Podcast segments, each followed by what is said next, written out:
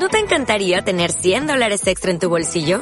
Haz que un experto bilingüe de TurboTax declare tus impuestos para el 31 de marzo y obtén 100 dólares de vuelta al instante. Porque no importa cuáles hayan sido tus logros del año pasado, TurboTax hace que cuenten. Obtén 100 dólares de vuelta y tus impuestos con 100% de precisión. Solo con Intuit TurboTax. Debes declarar para el 31 de marzo. Crédito solo aplicable al costo de la presentación federal con TurboTax Full Service. Oferta sujeta a cambios o cancelación en cualquier momento en casa de las palabras. Espacio literario de la emisora cultural y el sistema de bibliotecas de la Universidad de Antioquia. En casa de las palabras.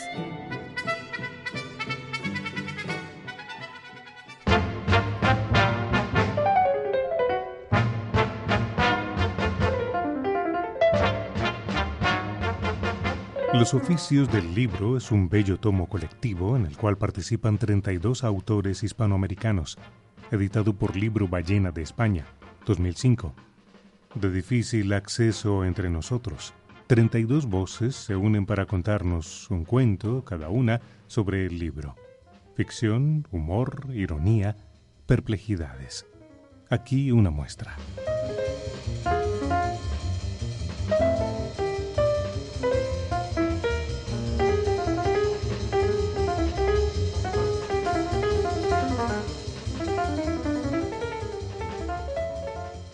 Llegó el momento de inventar el libro. Juan Villoro. ¿Qué tan novedoso debe ser un invento? La importancia de un producto suele depender de su capacidad de sustituir a otro. La tecnología necesita contrastes. Sus aportaciones se miden en relación con lo que había antes. El inventor es el hombre que llega después. Lo nuevo existe en serie. Es la última parte de una secuencia. Requiere de algo que lo anteceda. Esto lleva a una pregunta. ¿Podemos inventar hacia atrás? ¿Qué pasa si le asignamos otro orden a la historia de la técnica? Imaginemos una sociedad con escritura y alta tecnología, pero sin imprenta. Un mundo donde se lee en pantallas y se dispone de muy diversos soportes electrónicos.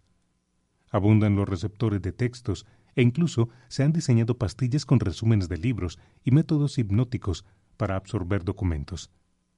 Esa civilización ha transitado de la escritura en arcilla a los procesadores de palabras sin pasar por el papel impreso. ¿Qué sucedería si ahí se inventara el libro? ¿Sería visto como una superación de la computadora, no solo por el prestigio de lo nuevo, sino por los asombros que provocaría su llegada? Los irrenunciables beneficios de la computación no se verían amenazados por el nuevo producto, pero la gente tan veleidosa y afecta a comparar peras con manzanas, celebraría la ultramodernidad del libro. Después de años ante las pantallas, se dispondría de un objeto que se abre al modo de una ventana o una puerta, un aparato para entrar en él. Por primera vez, el conocimiento se asociaría con el tacto y con la ley de gravedad. El invento aportaría las inauditas sensaciones de lo que solo funciona mientras se sopesa y acaricia. La lectura se transformaría en una experiencia física. Con el papel en las manos, el lector advertiría que las palabras pesan y que pueden hacerlo de distintos modos. La condición portátil del libro cambiaría las costumbres. Habría lectores en los autobuses y en el metro, a los que se les pasaría la parada por ir absortos en las páginas.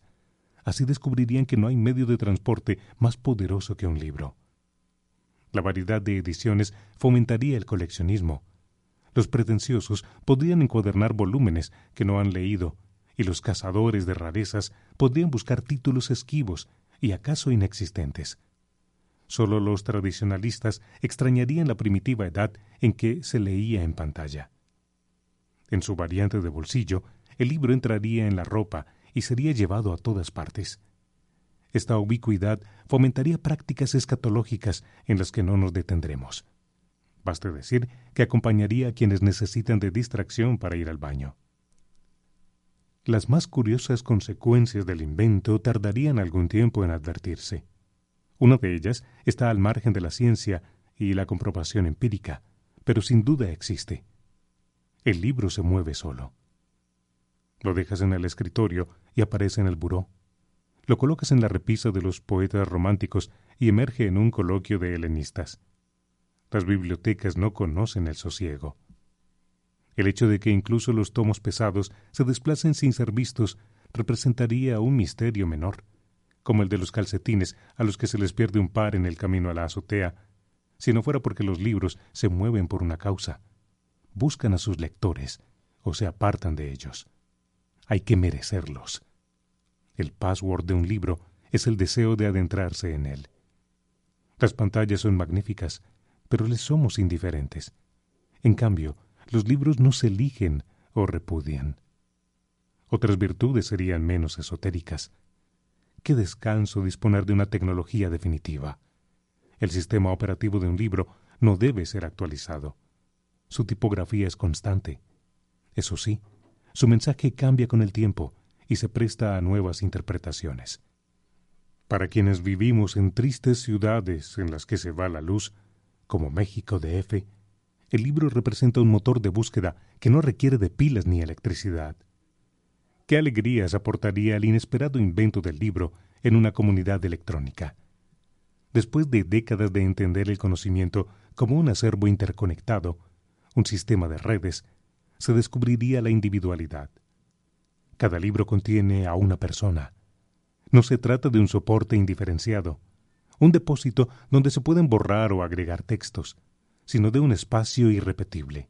Llevarse un libro de vacaciones significaría empacar a un sueco intenso o a una ceremoniosa japonesa.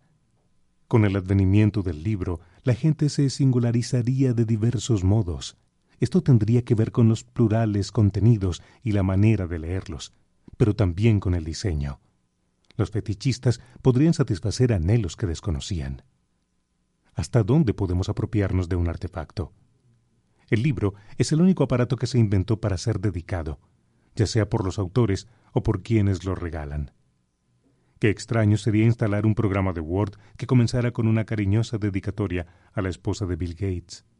En cambio, el libro llegó para ser firmado y para escribir un deseo en la primera página. Las novedades deslumbran a la gente. El libro ya cambió el mundo. Si se inventara hoy, sería mejor.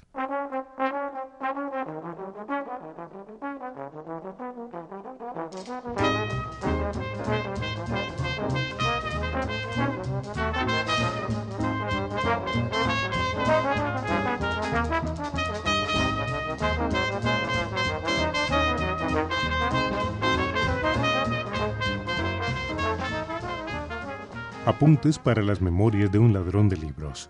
Rodrigo Fresán. 1. Hubo un tiempo en que no pasaba día en que yo no robara un libro. No era que me faltara dinero, pero no hay dinero suficiente para poseer todos los libros que uno necesita leer, o simplemente mirar, sostener, acariciar, saber que se tienen, que son nuestros, porque ya no son de ellos. 2. Y sí, había algo de Robin Hood en eso de robar libros en la librería de Buenos Aires, la ciudad en la que nací y aprendí a leer. Insisto, ya lo dije, yo era hijo de padres de clase media alta, cultos y reconocidos en sus respectivos oficios, padres que me regalaban libros para mis cumpleaños y no dudaban en darme dinero para comprar libros. Pero, claro, dentro de un esquema a la Bosque de Sherwood, mi biblioteca era tan pequeña y humilde si se las compara con los ricos y abundantes estantes de las librerías. Y el otro día leí que el robar libros es la forma más egoísta del robo. No estoy de acuerdo. Robar libros es, en realidad, una forma deportiva de la literatura, y también otro eslabón en la cadena de diversos oficios escritor, editor, corrector, distribuidor, crítico, etc., orbitando alrededor del sol blanco o del agujero negro de la literatura. También, ya lo dije, es un insano ejercicio, uno de esos deportes de riesgo. Cuando escribimos o leemos, estamos sentados o acostados, casi inmóviles. Cuando robamos libros, en cambio, el músculo de nuestro cerebro actúa en perfecta comunión con los músculos de nuestro cuerpo. Cuando se roban libros, uno piensa y actúa, y de algún modo uno lee y escribe. Cuando se roban libros, uno es persona y personaje.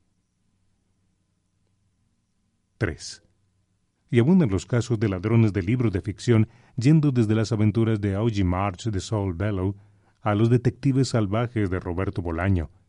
Y he perdido la cuenta de los lectores malditos que se roban el Necronomicon y sucumben a su lectura en los horrores de H. P. Lovecraft. Existen también variedades del asunto más sofisticadas, como la que practicó Joe Orton cuando sacaba libros de las bibliotecas públicas, alteraba portadas y blurbs y los devolvía cambiados para siempre. Y aún así, todas estas hazañas de personajes o personas siempre se nos antojan pálidas e inferiores a las nuestras, porque es imposible que otros, aunque estén mejor escritos y descritos, sientan la intransferible intensidad de lo que siente uno en los momentos previos a robar un libro, en el instante preciso en que lo roba, en el extático minuto después, cuando uno descubre, una vez más, que ha salido de allí y se ha salido con la suya sin ser descubierto. 4. La edad dorada de mi carrera como ladrón de libros tuvo lugar entre los años 1980 y 1985. No existían todavía los controles electrónicos ni los listados informatizados. Todo era unplug, artesanal, verdaderamente artístico. Y no me pregunten cómo, no tengo explicación, luego de entrar a la inminente escena del crimen y de seleccionar a mi inmediata víctima, yo sentía casi físicamente cómo era envuelto por una suerte de aura o de halo que me volvía invisible para los empleados de la librería algo fuera de este mundo que me capacitaba para hacer lo que quisiera, para llevarme lo que más deseaba. No importaba el tamaño del libro o su valor. Ese libro estaba allí para ser mío, para ser raptado por el más amoroso de los captores, para salir de allí y entrar a mi habitación, para que sólo lo tocaran mis manos. En algún momento, por acto reflejo o mecanismo de defensa, uno tiende a reglamentar los milagros con la esperanza de así poder convocarlos a voluntad. Me dije que yo era un elegido, sí, pero que no debía malgastar o degradar mi don robando libros que no me fueran a servir o que no me resultaran indispensables para convertirme en el escritor que yo quería ser. Y, por supuesto, enseguida me dije a mí mismo que todo libro me era indispensable y, por lo tanto, digno del honor de ser robado. 5. Así fui acumulando hazañas que hoy recuerdo con la melancolía y admiración que se dedica a ciertas estampas y postales de nuestra juventud. Así robé a la vista de todos un voluminoso hardcover de la biografía de James Joyce, firmada por Richard Ellman. Y así, una mañana perfecta de invierno, desafié a quien por entonces era un buen amigo y rival, a otro consumado ladrón de libros, al reto definitivo. Él y yo nos situamos en uno de los extremos de la avenida Corrientes de Buenos Aires, famosa por la cantidad de librerías que albergaba y que, creo, escribo esto tan lejos de allí, sigue albergando. Y nos propusimos, cada uno de nosotros situados en una de las márgenes de la avenida, escogida previamente, luego de arrojar una moneda al aire, robar los siete volúmenes de En busca del tiempo perdido de Marcel Proust, en orden de publicación. Debo decir que yo lo conseguí y él no, y que nuestra amistad nunca volvió a ser la misma. 6. Con el tiempo, claro, fui desarrollando ciertas técnicas más sofisticadas que el simple y físico ocultamiento bajo el abrigo. La que mejor resultado me dio era la de escoger el libro a robar, irme a un rincón poco frecuentado de la librería, dedicármelo a mí mismo y luego acercarme a cualquiera de los empleados, mostrarle el libro que alguien me había regalado y preguntarle si tenían otro ejemplar, averiguar el precio, suspirar un es muy caro, mejor le presto el mío, y salir de allí con mi copia de las Collected Stories de Francis Scott Fitzgerald. La categoría Collected o Complete es tan robable, súbitamente legalizado y de mi propiedad. A veces, cuando el libro a robar era de un autor próximo y vivo, yo no dudaba en autodedicármelo con palabras emocionadas y agradecidas. 7. Y, por supuesto, hubo más de una ocasión en que algo salía mal, en que la protección del escudo dorado se desvanecía a último momento y uno se veía obligado a correr calle abajo, perseguido por algún librero. Recuerdo que yo oía con A Clockwork Orange en el bolsillo interior de mi chaqueta y doblé una esquina y arrojé un billete sobre un mostrador y entré a un cine donde se proyectaba Raiders of the Lost Ark. Ya la había visto varias veces, me la sabía de memoria, ya había comenzado esa sesión. Pero había algo justiciero y poético en la idea de que un consumado ladrón de tesoros arqueológicos diera refugio a un joven ladrón de libros. Pensé entonces, pienso ahora. 8. Ahora, en perspectiva, nada me cuesta considerar ese episodio burgués Spielberg como el principio del fin. Continué robando libros por un tiempo, pero ya no experimentaba el mismo placer de antes. Me sentía más inseguro, sin ganas, y proclive a pensamientos extraños.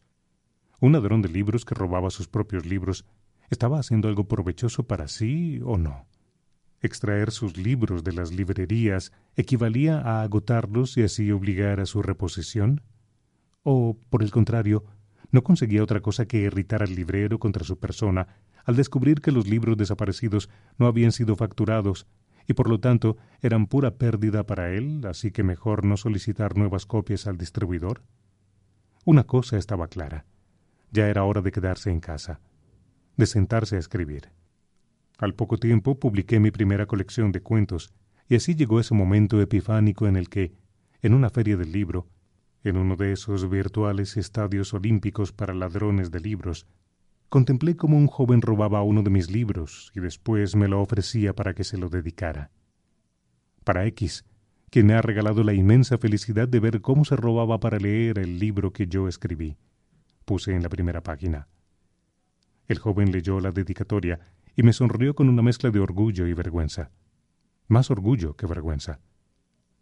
Supe entonces que yo ya había pasado, sin pasaje de vuelta, al otro lado del asunto y que, como el drugo Alex al final de A Clockwork Orange, yo, completa, desgraciada e irreversiblemente, estaba curado.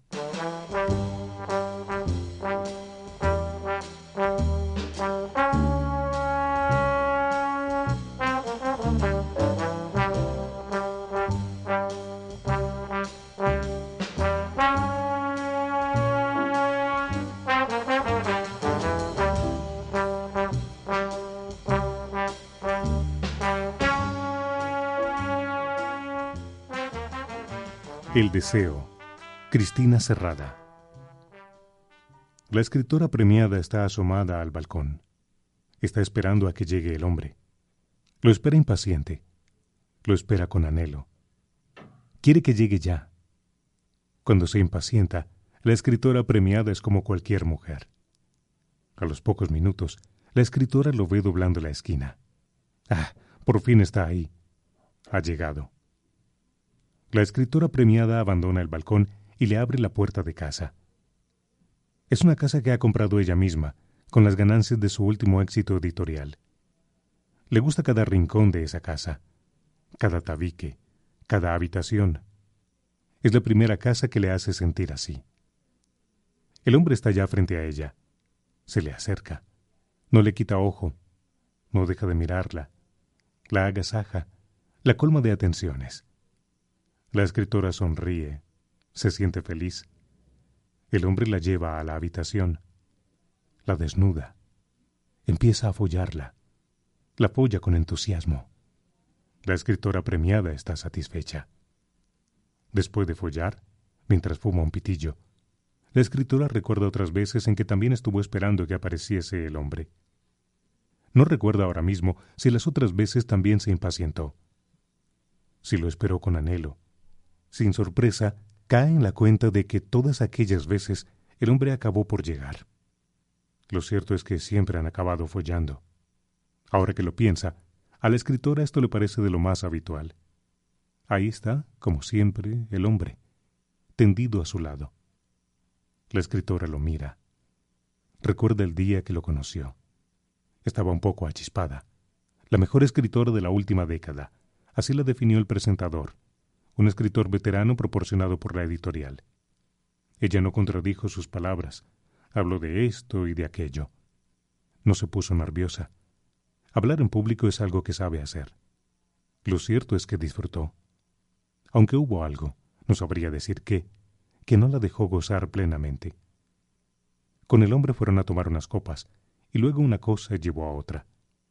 No es más que un joven diletante, quizás algo más joven que ella Habla mucho, gesticula, para impresionarla, piensa. La escritora premiada lo mira, arquea las cejas. Se pregunta, ¿cómo ha podido impacientarse tanto? Después de todo, ¿quién es él? Nada más que un hombre. Mientras aplasta el pitillo contra el cenicero, parpadea y sacude la cabeza. Le sorprende de veras haberse impacientado tanto por él. La escritora premiada enciende otro cigarrillo y le ofrece uno a él. El hombre aún la estaba mirando. Parece que no se cansa de hacer siempre lo mismo. La escritora sonríe. Finge que está interesada. Pero no lo está. Se aburre. El hombre la pone enferma. No lo puede evitar. ¿Por qué habrá venido? La mejor escritora de la última década. Y ahí está, perdiendo el tiempo. ¿Por qué se le tienen que pegar a todos los pelmazos? Debería estar escribiendo. Hay varias editoriales interesadas en su último libro, una novela sobre el poder. Aún le falta concretar alguna cosa, pulir los detalles, pero lo tiene ya casi acabado. Lleva más de la mitad. Con aire distraído se mira las uñas. Después carraspea. Después mira el techo.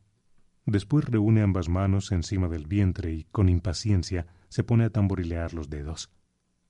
Cuando ya le parece que no aguanta más, el hombre se marcha. La escritora finge estar contrariada, pero en realidad le da igual. No lo dice, pero se alegra. Se siente reconfortada. Lo acompaña a la puerta. Mira por la mirilla. Comprueba que sí, que en efecto se va. Exhala un suspiro de alivio. ¡Qué paz! ¡Qué tranquilidad! La escritora premiada se relaja y sale a mirar al balcón. Enciende otro cigarrillo. Cierra los ojos. Toma aire e inspira profundamente. La vida fluyendo. La humanidad palpitando. Las calles, las luces de la ciudad. En este estado, la escritora se entrega a pensamientos profundos. Piensa en la inmortalidad del alma. Suspira. Observa los pájaros Suspira de nuevo. Piensa en su último premio y enciende otro cigarrillo. Sonríe. En la televisión. Se siente colmada. En la última propuesta de su editor, un hombre que la admira y que haría cualquier cosa por ella. En su nueva casa.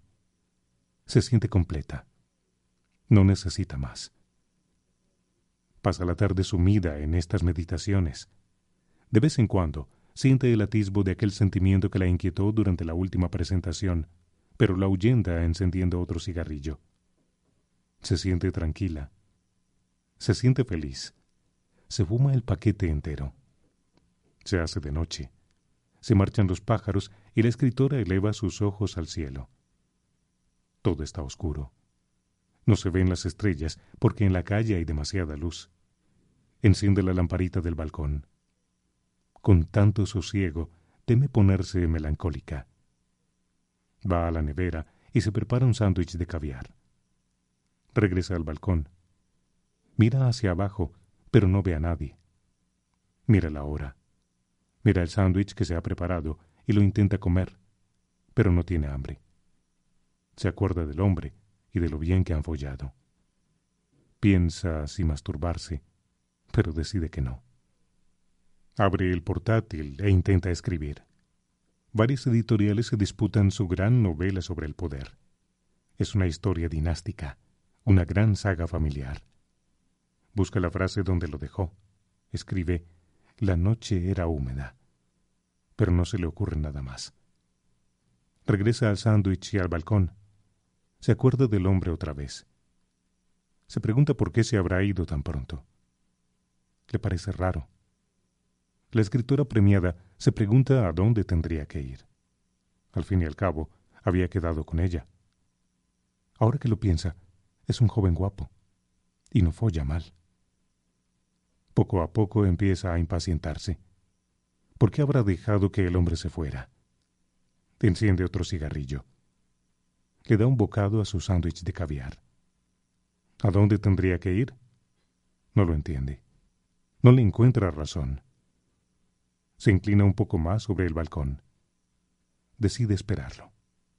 Puede que vuelva. A veces lo hace. No sería la primera vez. Pero hoy no. Seguro que no. Cada vez se va poniendo más nerviosa. Se muerde las uñas. Se retuerce las manos. Le parece increíble haber permitido que el hombre se fuera. Lo sigue esperando. Está más nerviosa cada vez. Lo espera impaciente. Quiere que llegue ya. La escritora está casi desesperada porque aparezca el hombre. Cuando se impacienta, la escritora premiada es como cualquier mujer.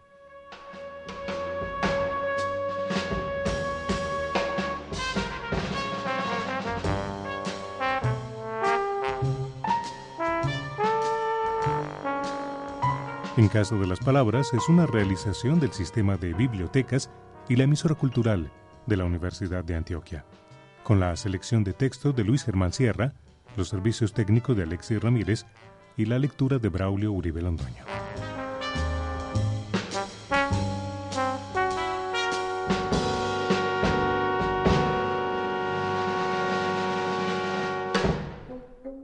En casa de las palabras.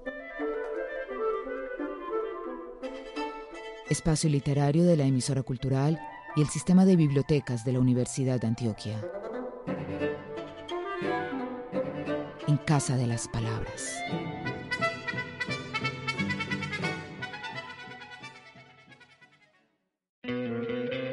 ¿No te encantaría tener 100 dólares extra en tu bolsillo? Haz que un experto bilingüe de TurboTax declare tus impuestos para el 31 de marzo y obtén 100 dólares de vuelta al instante. Porque no importa cuáles hayan sido tus logros del año pasado, TurboTax hace que cuenten. Obtén 100 dólares de vuelta y tus impuestos con 100% de precisión. Solo con Intuit TurboTax. Debes declarar para el 31 de marzo. Crédito solo aplicable al costo de la presentación federal con TurboTax Full Service. Oferta sujeta a cambios o cancelación en cualquier momento.